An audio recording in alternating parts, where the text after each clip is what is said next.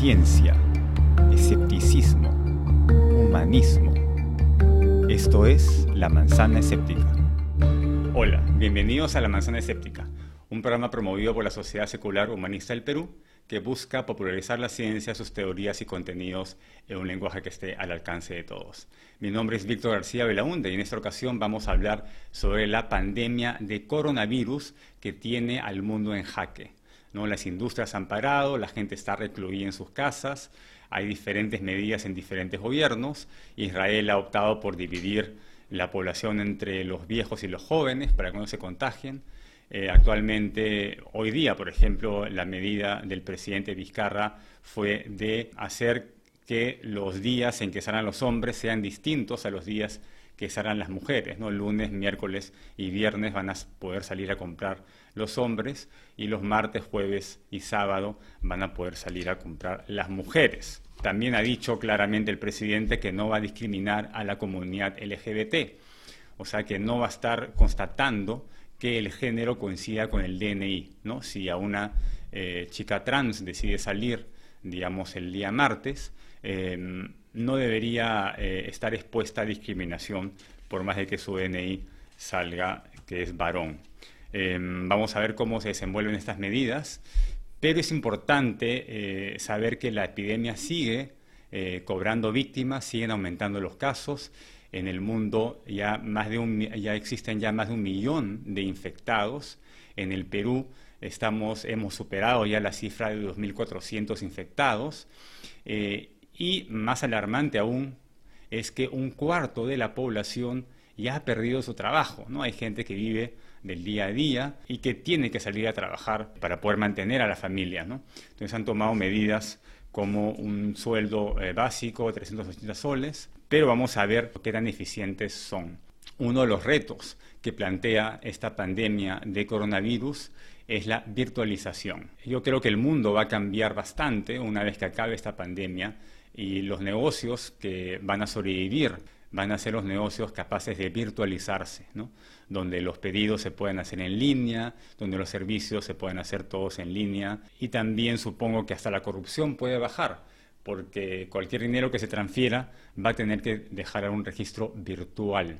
¿no? Entonces, eh, esta pandemia nos pone de cara a cara con los retos de la cuarta revolución industrial que eh, implica la virtualización eh, y la digitalización de todos los procesos o de la mayoría o de lo que se pueda. Entonces, por ejemplo, eh, el concepto de apersonarse, ¿no? Tienes que apersonarte para recoger tu cheque o tu certificado. Y ya esas cosas tienen que pasar a la historia, ¿no? Los trámites burocráticos y las colas tienen que pasar a la historia, ¿no? Eh, el votar, por ejemplo, hemos votado en las últimas elecciones haciendo colas, ¿no? Eso también se podría virtualizar. Entonces, por un lado tenemos el reto de la virtualización, pero por otro lado está el reto de la educación científica y el escepticismo científico. Ahora, más que nunca, estamos viendo en el mundo que los países o los funcionarios que son asesorados por buenos científicos que tienen cierta noción científica o que en todo caso siguen el consejo de los científicos, eh, van a salir probablemente bien librados. ¿no? Porque ¿quién nos va a salvar del coronavirus? Eh? Eh, los rezos de alguna religión, la esperanza, el flujo de las energías, los chakras o la ciencia. ¿no? Es la ciencia, son los científicos los que van a descubrir la cura para este virus y espero pues que salga, que salga pronto. Por ejemplo, ¿qué diferencia hay entre Trump y Vizcarra? ¿no? Digamos. Eh, Trump, como el primer ministro inglés, eh, no son muy aficionados a la ciencia, o por lo menos a tomar en cuenta los consejos de los científicos epidemiólogos y eh, toda la cartera de científicos que está a tanto de esta pandemia, y recomiendan que se queden en sus casas, pero no toman medidas punitivas al respecto, porque piensan que la economía se puede dañar y puede ser irrecuperable. ¿no? Es mejor dejar que la gente se contagie, pero no paralizar la economía. Em, vamos a ver al final de esta pandemia si esos experimentos eh, de no aplicar la, cuarentena y no hacerle caso a los científicos funcionan, pero ya se podría adelantar que, por ejemplo, Estados Unidos es el país que actualmente lidera la eh, cantidad de contagios y de muertes por coronavirus y ya superó a España y a China. Entonces vamos a ver eh, al final cómo les va. Han aparecido muchos mitos en las redes por este tema del coronavirus. La gente está muy preocupada y con poca información científica se creen cualquier cosa y pueden de verdad peligrar su salud.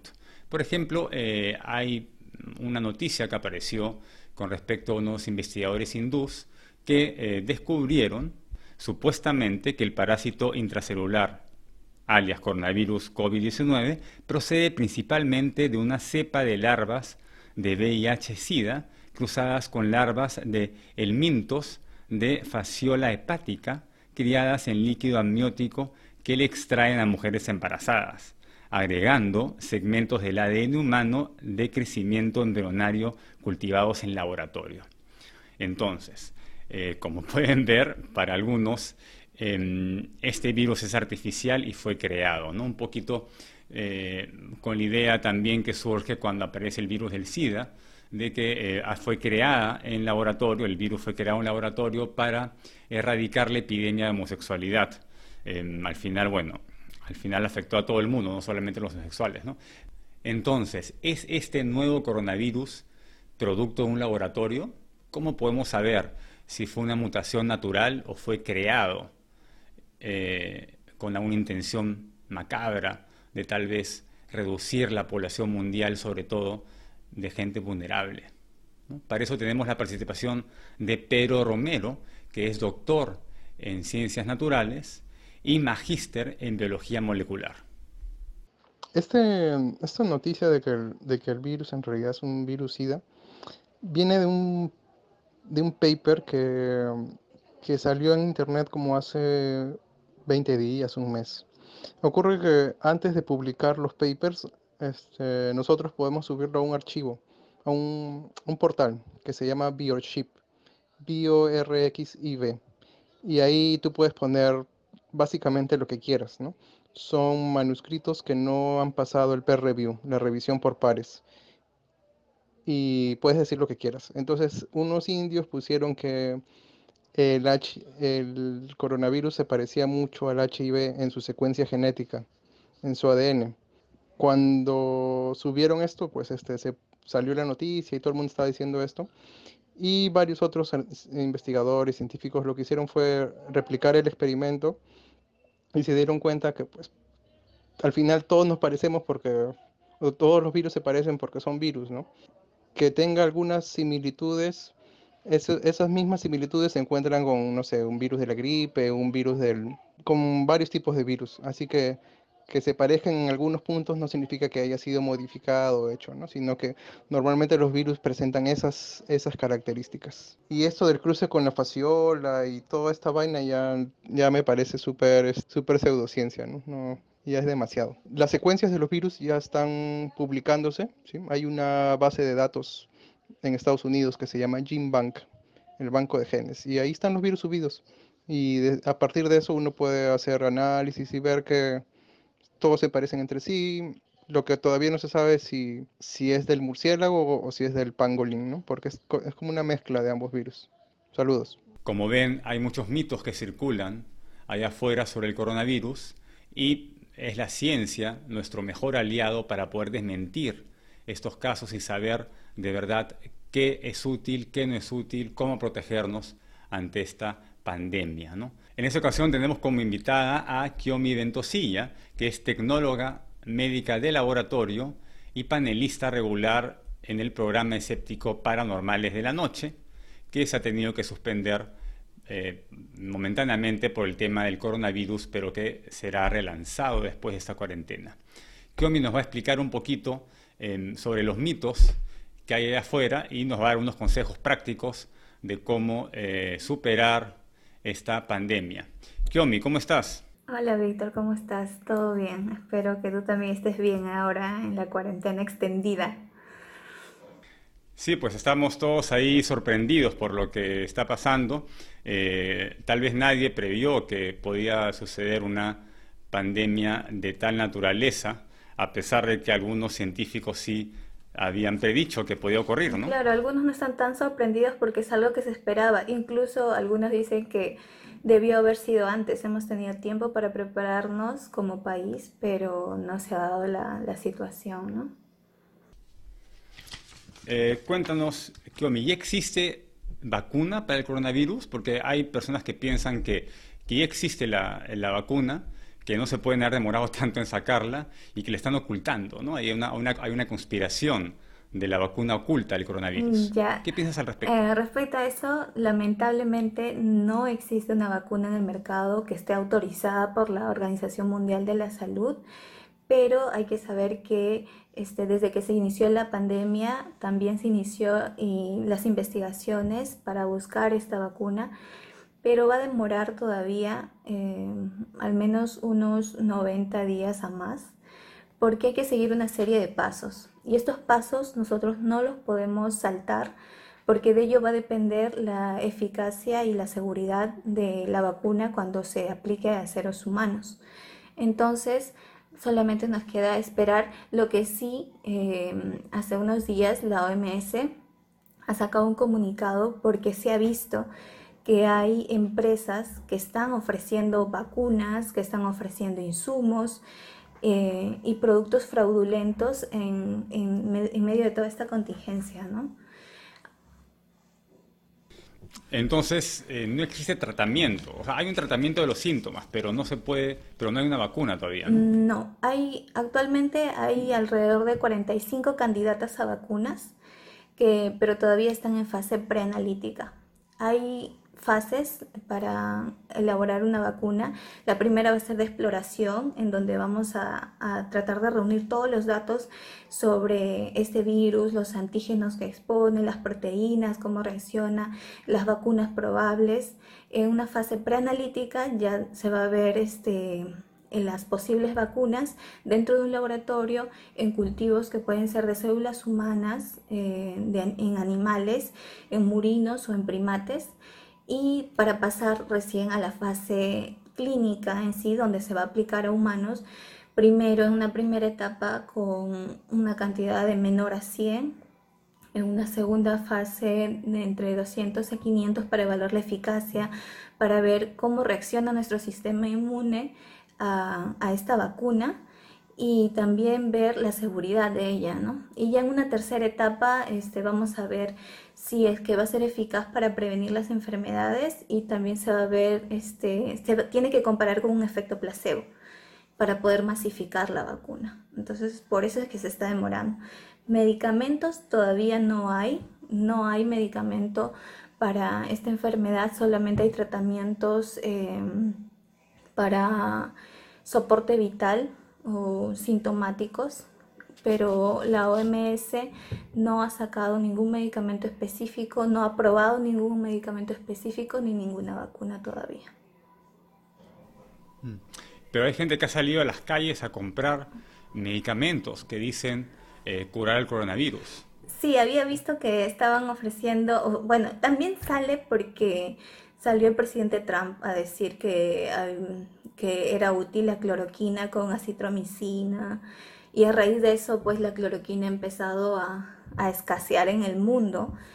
Incluso en nuestro país, el ministro ha dicho que él también va a comprar la cloroquina porque está dentro de, de, sus planes también, porque también ya se autorizó el uso aquí, pero es para casos de pacientes hospitalizados y el médico tiene que evaluar cada caso. O sea, no es que se les va a dar a todos, es independientemente de cada caso y además eh, cada médico ah, decide y está bajo la legislación de su país. Entonces, pero por lo pronto la OMS no lo ha autorizado. Estos son medicamentos que están fuera de etiqueta, o sea que los van a usar en casos que no corresponden. Y sobre el, tratamiento, el tratamiento eh, Mm, consiste en, digamos, facilitar que las personas puedan respirar porque afecta principalmente los pulmones, ¿no? Mm, claro, se le da, se le da soporte vital, em, pero cada paciente es un mundo, o sea, cada uno va a reaccionar, el sistema inmune reacciona de formas diferentes. Ahora se ve que sí ataca principalmente a los pulmones y uno llega pues con una dificultad respiratoria que es una llega a emergencia por dificultad respiratoria en la mayoría. Entonces, uno podría decir que básicamente eh, los que están en riesgo son las personas eh, mayores de 60 años tal vez o de 70 años y las personas que tengan alguna condición médica, ¿no? Por ejemplo, la inmunosupresión, la diabetes, ¿no? ¿Qué otras condiciones podrían las eh, ser de peligro? Las comorbilidades van a elevar la letalidad de, de este virus, como bien lo has dicho tú, el, paciente diabético, paciente hipertenso, paciente cardiópata, eh, paciente con diabetes, eh, son pacientes que son de riesgo por la comorbilidad, al igual que pacientes que tienen un asma activo. Las, las, gestantes también porque el sistema inmune en ellas también baja, los post-trasplantados, los pacientes con cáncer, y adultos mayores. ¿no? Entonces, una, un buzo, por ejemplo, o cualquier persona que tenga una buena capacidad eh, respiratoria y que sea relativamente joven, es bien, bien difícil que, digamos, muera por esta infección. Eh, claro, la, la, la, mortalidad o letalidad en, en pacientes jóvenes y sin comorbilidades es muy baja. Por eso que hemos visto muy pocos casos de jóvenes que hayan fallecido por enfermedad de base el COVID-19, ¿no? Y sobre el tema de las mascarillas, eh, ha habido mucha información cruzada, ¿no? Al principio se decía que no servían para nada, eh, porque había probablemente una falta de mascarillas para el personal médico, ¿no? Eh, y también se habla de las mascarillas normales, las de tela y las N95, que sí filtran bastante bien. No sé si nos podrías explicar la diferencia entre los tipos de mascarilla y si protege o no. Antes de, antes de pasar a ese tema, quería también este, acotar lo que me había acordado. Para el tratamiento, la OMS ya lanzó un megaproyecto, es el, el Discovery. Aparte también hay otro megaproyecto que es el Solidarity, de más de mil pacientes. En específico, el Discovery son más de tres mil pacientes y el ministro ya mandó la solicitud, la carta para el presidente de la OMS en la que se ofrece participar eh, para, para, el proyecto de investigación de, de las posibles los posibles medicamentos que se puedan dar para esta enfermedad. Los principales que se van a evaluar en el caso del Solidarity son este, antivirales, pero ellos sí incluyen dentro de su proyecto la cloroquina con acitromicina, incluso eh, unido a interferón beta, pero en caso del OMS con el Discovery no lo está tomando en cuenta porque aseguran de que hay otros medicamentos que son más prometedores, ¿no? Otro tema, Kiomi, ¿son útiles las mascarillas? Porque al principio eh, el Estado mm, no motivaba el uso de las mascarillas, decía que no protegía, y ahora sí, dice que deberían uno utilizar las mascarillas. Hay diferencias entre las mascarillas regular de tela y la mascarilla, la llamada N95. Eh, es verdad que algunas protegen, otras no. Eh, ¿Qué piensas sobre al, respecto, Kiome? Mm, bueno, este es un tema que también está dividiendo a la comunidad médica porque si bien es cierto al inicio desde que se inició la pandemia, la OMS, la CDS, la OPS, todos han recomendado que no es necesario que la población en general use las mascarillas, salvo que esté cuidando a un paciente que ya presenta la sintomatología o que ha estado en contacto con un infectado, y salvo que seas personal de salud o que tenga este los síntomas, ¿no? Las mascarillas eh, quirúrgicas que nosotros conocemos y que la mayoría ha estado usando, unas delgaditas, eh, que tienen un elástico o, o un cintillo, eh, no nos van a proteger de una infección porque su diseño no está hecho para eso. Las mascarillas están diseñadas para que la persona que tenga la infección no disemine el virus, porque el virus puede estar tanto en la garganta, en la boca o en las fosas nasales. Entonces cuando uno habla, tose o estornuda, el aire sale a gran velocidad y con partículas de más o menos entre 5 a 8 micras que llevan dentro del virus. Entonces estas van a impactar en la, en la zona interna de la mascarilla y evitan que uno propague el virus. Por eso es que se recomienda solo en esos casos.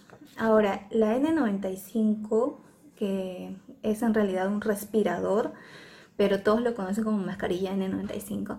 Bueno, este respirador lo que va a permitir es que solamente ingrese un 5% de partículas que son menores de 5 micras. O sea, estas, estas mascarillas sí me van a proteger porque tienen un diseño en el que se van a adherir al rostro y no van a dejar ingresar aire por los bordes, a diferencia de la mascarilla quirúrgica, no deja ingresar aire y además está hecho al igual que la mascarilla quirúrgica de polipropileno, alta presión, pero son tantas capas que hacen que los poros sean tan pequeños que no ingresan partículas.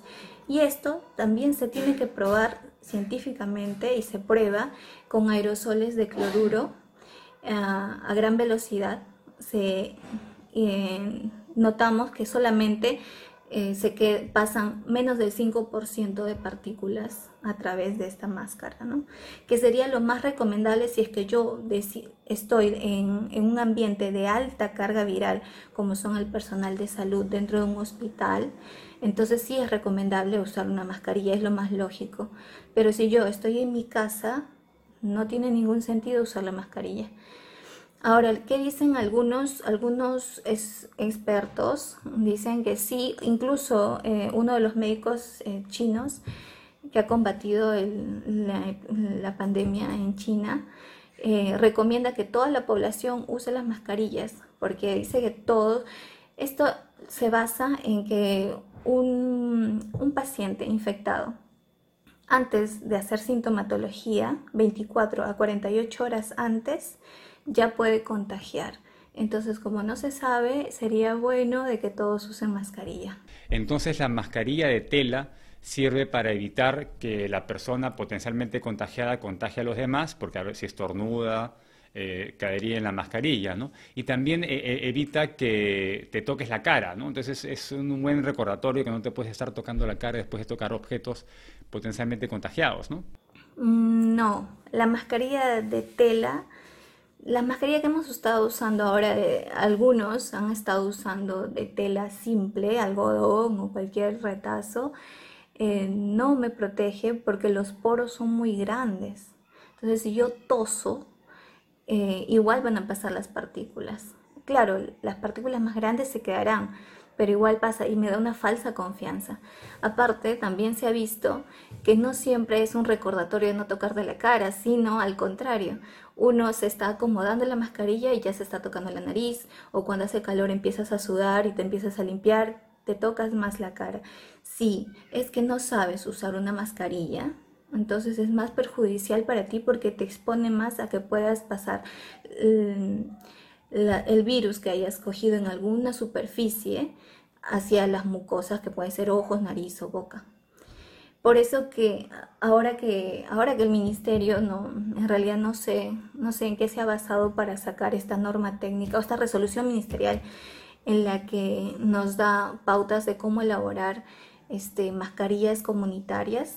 Em, bueno, da una, una, serie de pasos y también nos dice el grosor y el calibre de telas que se deben usar para esto, pero también creo yo que es adecuado masificar la información sobre cómo hacer el debido retiro de la mascarilla y si es que va a ser reusable, cómo lavarla, cómo cuidar la mascarilla. Porque si yo uso la mascarilla, me voy a pasear al mercado y estoy en contacto con, con un infectado, cuando yo regrese esa mascarilla ya va a estar contaminada. Si no me la sé retirar, igual me voy a contaminar, entonces no me va a servir de mucho. Entonces grabar un programa como este con mascarilla en mi casa solo no tenía ningún sentido. Ningún sentido. Mejor me la saco. Entonces la, la N95 eh, sería recomendable para toda la población si hubieran recursos. Ese es el detalle. Si hubieran recursos, yo creo que todos podrían usarlo. Y también creo que si el ministerio ha lanzado esta resolución, también ha sido para que la gente evite comprar, porque también la escasez de mascarillas está a nivel mundial. Entonces no hay donde comprar y es una manera de mitigar y darle tranquilidad a la población. Si hubiera N95 para todos, pues todos usarían la N95 y, y no habría ningún problema. El problema está que han agotado las especies y el personal más importante, o sea, y que está mayor, más expuesto, que son los médicos, las enfermeras, los técnicos, tecnólogos, todos los que están dentro del hospital, tienen mayor posibilidad de contagiarse y ellos son los que se quedaron sin mascarillas. Entonces ahí viene el problema, ¿no? Kiomi, ¿qué opinas de las mascarillas hechas en casa, eh, hechas con papel toalla o en todo caso ponerte como una especie de, pañuelo, como un eh, asaltante, digamos? Eh, ¿Eso ayuda también? No, eso definitivamente no, no, no, no está recomendado. Eh, ni siquiera el uso de las mascarillas que ha sacado la resolución ministerial del ministerio son recomendadas por la OMS. ¿Y por qué no lo recomienda la OMS? Porque no hay estudios que validen que esto funcione. Y nosotros siempre nos tenemos que basar en ensayos que se hayan hecho formalmente y que nos demuestren que eso funciona porque si no tengo esos resultados y voy a tener efectos adversos, entonces no debo usarlo. Usar una mascarilla de papel no tiene ningún sentido. Se humedece con la respiración, se adhiere más rápido a las partículas y me expone más a mí y a adquirir la infección, dándome una falsa seguridad. Entonces la distancia de metro y medio es mejor que las mascarillas. Mucho mejor que normalmente están disponibles en el mercado. Sí. Eh, y otra cuestión importante, Kiomi, ¿y qué de las pruebas rápidas? Ha habido toda una polémica, el Estado invirtió un montón de dinero comprando pruebas rápidas, que no son las pruebas moleculares, ¿no? que miden anticuerpos, estas pruebas rápidas. Eh, ¿Tú avalas esa compra? ¿Piensas que es necesario? Mira, yo voy a ser eh, muy, muy bueno, me, dio pena todos los comentarios que, que recibió este, el ministerio y el gobierno respecto a estas pruebas, sin siquiera saber qué pruebas se habían adquirido. Solamente escucharon pruebas rápidas y hubo todo un escándalo. Bueno, las pruebas que se han adquirido son las pruebas serológicas, conocidas como las pruebas rápidas, pero sí, todo suma incluso ya está, ya está este, debidamente normado cómo tiene que ser el, algoritmo de, procedimientos dentro del laboratorio, porque eh, la prueba rápida nos ayuda como tamizaje a gran escala. Es imposible comprar 30 millones de pruebas moleculares. Primero, porque no hay. También está en escasez los insumos para pruebas moleculares a nivel mundial. Entonces estamos compitiendo otros países que tienen mayor poder adquisitivo y pueden comprar estas pruebas más rápido que nosotros. Aparte de esta competencia, eh, tendríamos que esperar mucho y el tiempo es lo que nos falta. Entonces, el Ministerio de Salud ha visto por conveniente hacer un tamizaje con las pruebas rápidas, que son, sí son sensibles, y luego hacer un, este, una segunda prueba en caso de que salgan este, negativos, pero sean casos leves, casos moderados o casos severos, o que hayan sido pacientes que han tenido contacto con infectados o los trabajadores de salud, a una segunda prueba que es la prueba molecular, que es la que nos va a confirmar si hay presencia o no de infección activa, porque las pruebas rápidas lo que nos va a dar son resultados de Em, niveles de anticuerpos, ¿no? la respuesta inmune que ha tenido la persona ante la presencia de, este virus en, su sistema. Pero sí, es válido, es válido porque también tenemos que tener en cuenta cómo es que em, cómo es la producción de anticuerpos y la carga viral en cada persona o en la mayoría de personas. Se ha visto que a partir del séptimo día la carga viral va disminuyendo en los pacientes y esto es porque se eleva el nivel de anticuerpos y la elevación de anticuerpos se puede dar a partir del día 5 hasta el día 28. Entonces, si, si yo tengo alta cantidad de anticuerpos a partir del día 7, mm, es probable que yo lo pueda detectar en una prueba de tamizaje, ¿no?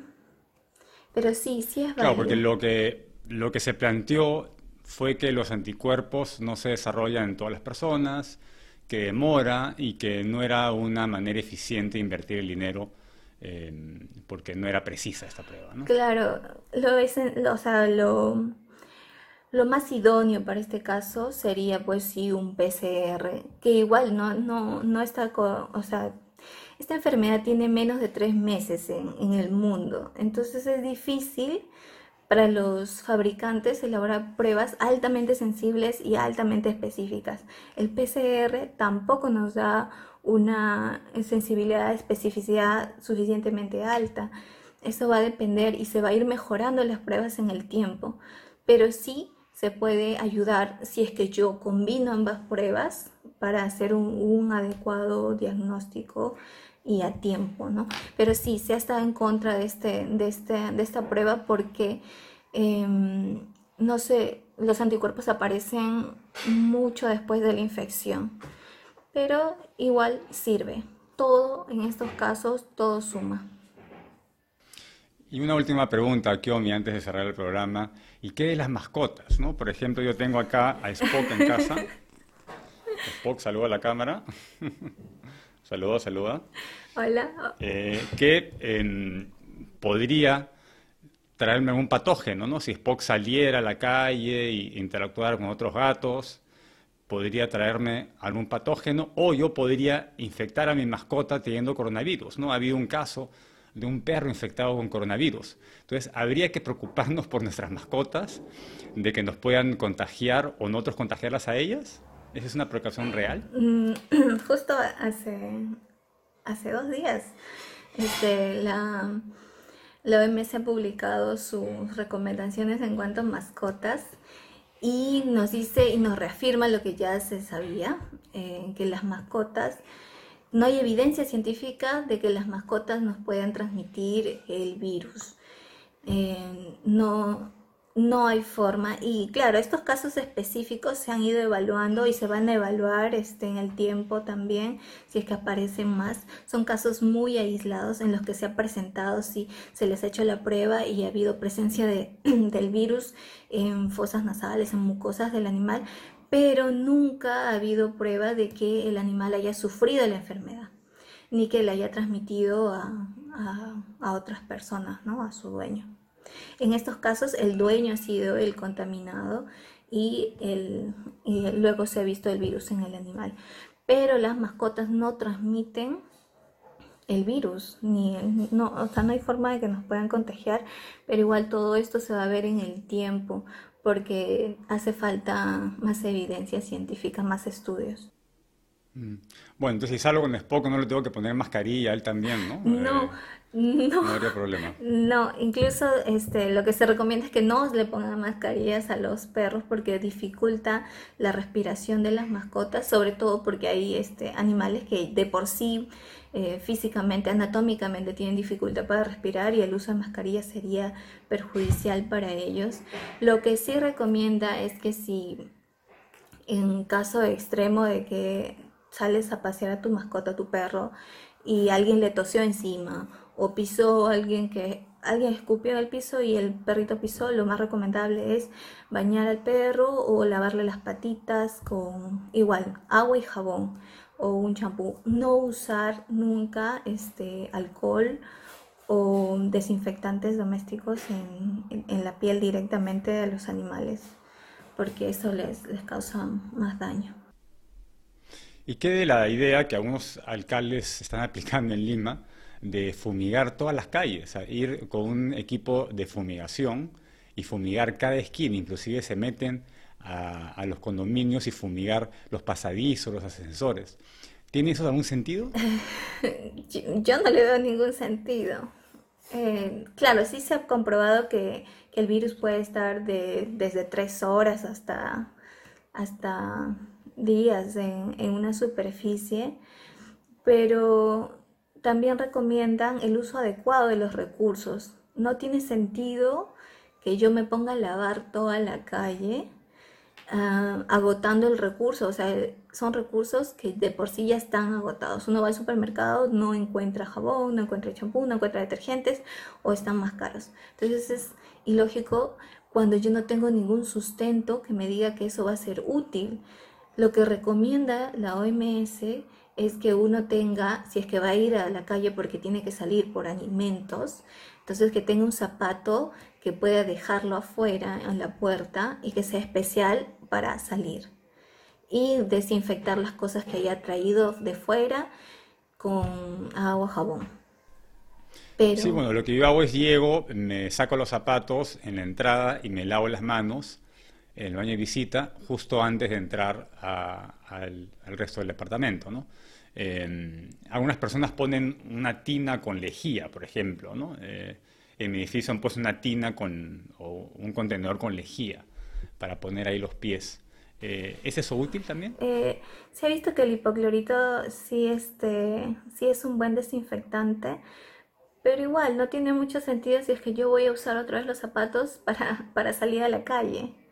Hay que hacer un adecuado uso de los recursos y sobre todo tomar en cuenta la medida más importante que es el aislamiento. Yo no tengo por qué estar saliendo una, dos, tres, cuatro, cinco veces al día de mi casa. Es, tienes que salir lo menos posible y eso evita que estés lavando cada rato una suela de zapato que vas a volver a ensuciar. La recomendación es dejar todo lo que vas a usar para afuera, en la calle, en este, en este caso los zapatos en la puerta y después lavar tu ropa o lavar todo lo que tú creas que todo lo que has usado para salir y que se haya podido contaminar. Y por último, Kiomi, ya para cerrar el programa, ha habido una mejora sustancial de la calidad de aire en todo el mundo, sobre todo en las ciudades. Lima ya está a un nivel de contaminación muy, muy baja, el aire es eh, óptimo. ¿no? Eh, esto debería eh, generar un impacto positivo eh, no solamente en la gente que sufre de asma o de enfermedades respiratorias, sino también hay un retorno en la naturaleza. Hemos visto cómo la Costa Verde se ha llenado de aves, ¿no? Em, y así ha pasado en todas partes del mundo. ¿no? Em, yo creo que eso es algo positivo ¿no? dentro de todo el desastre. En realidad es el estado natural que debería tener. Nosotros somos lo perjudicial, pero es parte de la, de la adaptación en, la que estamos, ¿no?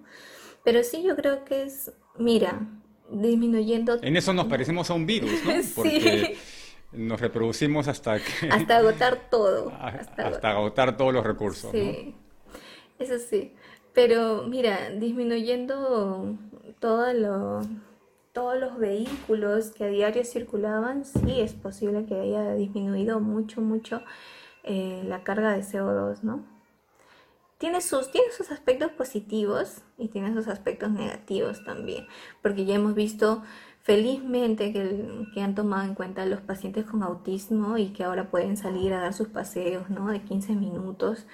Pero no son solo ellos, o son cantidad, una cantidad enorme de, de pacientes que necesitan ya ir a los hospitales, necesitan ir a sus consultas, las enfermedades mentales también necesitan. Entonces, mientras, más, mientras mejor acatemos las medidas que está tomando el presidente y todos los ministros, eh, más rápido vamos a salir de esto. Y hemos visto que estamos en, en la, segunda, en la segunda fase de, del martillo, así que hay que, hay que hacer caso. Bueno, muchas gracias Kiomi por la entrevista. Estuvimos hablando con Kiomi Ventosilla, que es tecnóloga médico de laboratorio y panelista de Paranormales de la Noche. Estuvimos discutiendo sobre algunos mitos en torno a este nuevo coronavirus y también discutiendo unas medidas de seguridad que todos pueden tomar para evitar que continúe la pandemia.